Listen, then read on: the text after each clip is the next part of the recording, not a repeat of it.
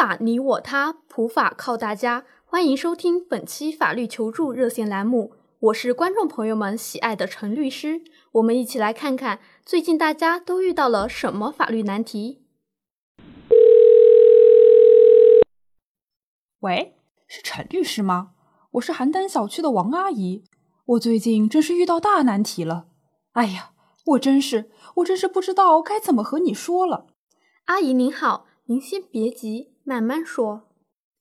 我们家是开小吃店，生意先前嘛特别好，周围的店家嘛都很眼红。前一阵子不知道为什么，顾客都不来店里吃饭了。后来我儿子在网上刷视频的时候，哎呀，发现有人举报我们家食品制作不卫生，用料不讲究，什么吃了拉肚子。天地良心，我们做小本生意，卫生和采购都不要太在意。视频里。除了拍了我家的招牌，里面吃的饭菜和不知道哪里来的医院报告都不知道是哪里的。里面的油炸大虾，我们家根本不做，明摆着是诈骗嘛！发布视频的人居然还是我家隔壁小饭馆的杜老板，你说说看，这可怎么办？他抢我家生意还诽谤，我这生意以后可怎么做？王阿姨，王阿姨，我知道您很急，但您先别急。如果您所说情况属实，在举证之后，这个杜老板是需要为他的行为付出法律代价的。咱们民法典第一千零二十五条有规定，捏造、歪曲事实，侵害了他人名誉权，需要承担法律责任。这个杜老板逃不掉。哎呦，陈律师，你是不知道，他可嚣张了。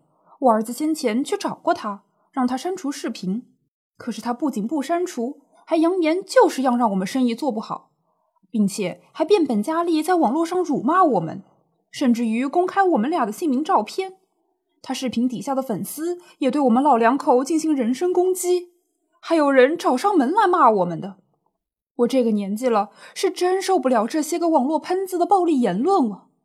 我这生意不仅做不下去，也不好意思出去见人了。王阿姨，您别难过。这个杜老板他触犯了多条法律了，他不但对您老进行辱骂，还私自暴露您二位的个人信息。根据咱们民法典，任何组织或者个人不得以刺探、侵扰、泄露、公开等方式侵害他人的隐私权，也不能使用侮辱性言辞等贬损他人名誉。他的粉丝们对杜老板提供的严重失实内容，未尽到合理核实义务。都需要对您造成的伤害负法律责任。哦哟，真的吗？没错，还有更大快人心的。这位杜老板，如果真和您说的一样啊，他还不止触犯了一部法律，除了民法典，他还违反了《中华人民共和国个人信息保护法》的第十条。这一条规定了，任何组织、个人不得非法收集、使用、加工、传输他人个人信息。不得非法买卖、提供或者公开他人个人信息。哎，可是你不知道啊，我家老头子因为不堪那些网络粉丝的暴力和上门打扰，最近心脏病又犯了，住进去了，情况不太好啊。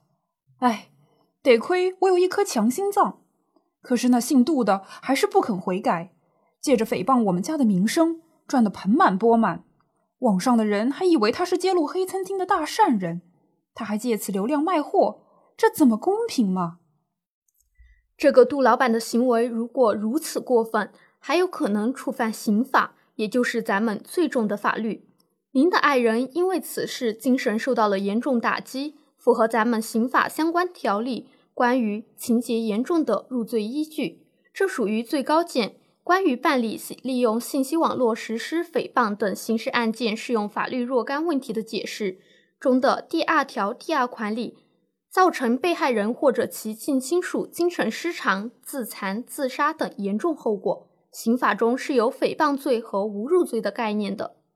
哦，这是什么罪名？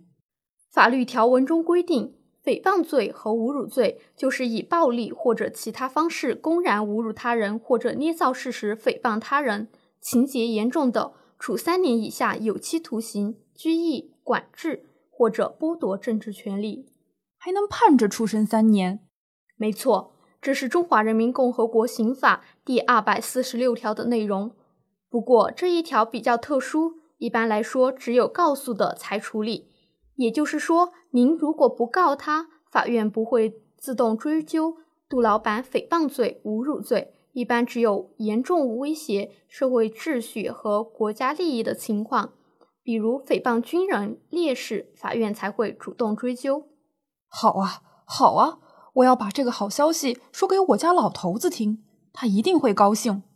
不过，陈律师，我到底要怎么让他付出代价呢？您遭遇的这种，尤其是网络环境下的名誉权被侵犯的情形，现在越来越多发了。不仅是帮助您。也向在线的听众朋友们科普一下。一般来说，在互联网或者咱们的社交媒体上被诽谤了啊，主要是通过两部法律维权：民法典和刑法。在这类案件中，举证是极其重要的。我们一定要首先找到对方诽谤我们的证据。法律也考虑到了网络可能存在的取证困难的情况。刑法中有规定，如果受害人受到网络诽谤，在调查取证上存在困难，则受害人可以请求公安机关予以协助。取得证据后，民法典赋予了我们请求该媒体及时采取更正或者删除等必要措施的权利。而侵害他人造成人身损害的，应当赔偿医疗费、护理费、交通费、营养费、住院伙食补助费等为治疗和康复支出的合理费用，以及。因误工减少的收入造成残疾的，还应当赔偿辅助器具费和残疾赔偿金；造成死亡的，还应当赔偿丧葬费和死亡赔偿金。侵害自然人人身权益造成严重精神损害的，被侵权人有权请求精神损害赔偿。一般先追究民事责任，再根据情形轻重追究刑事责任。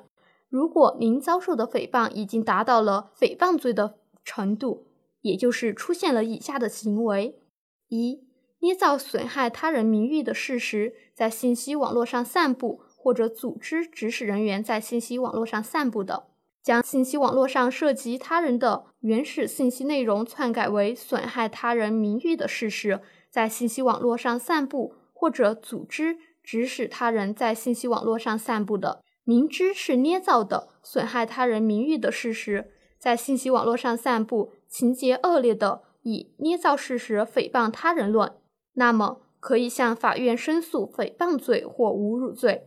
如果出现了以下情节：一、同一诽谤信息实际被点击、浏览次数达到五千次以上，或者被转发次数达到五百次以上的；二、造成被害人或者其近亲属精神失常、自残、自杀等严重后果的；三、两年内因诽谤受过行政处罚又诽谤他人的；四、其他情节严重的情形，可以构成情节严重的诽谤、侮辱罪了。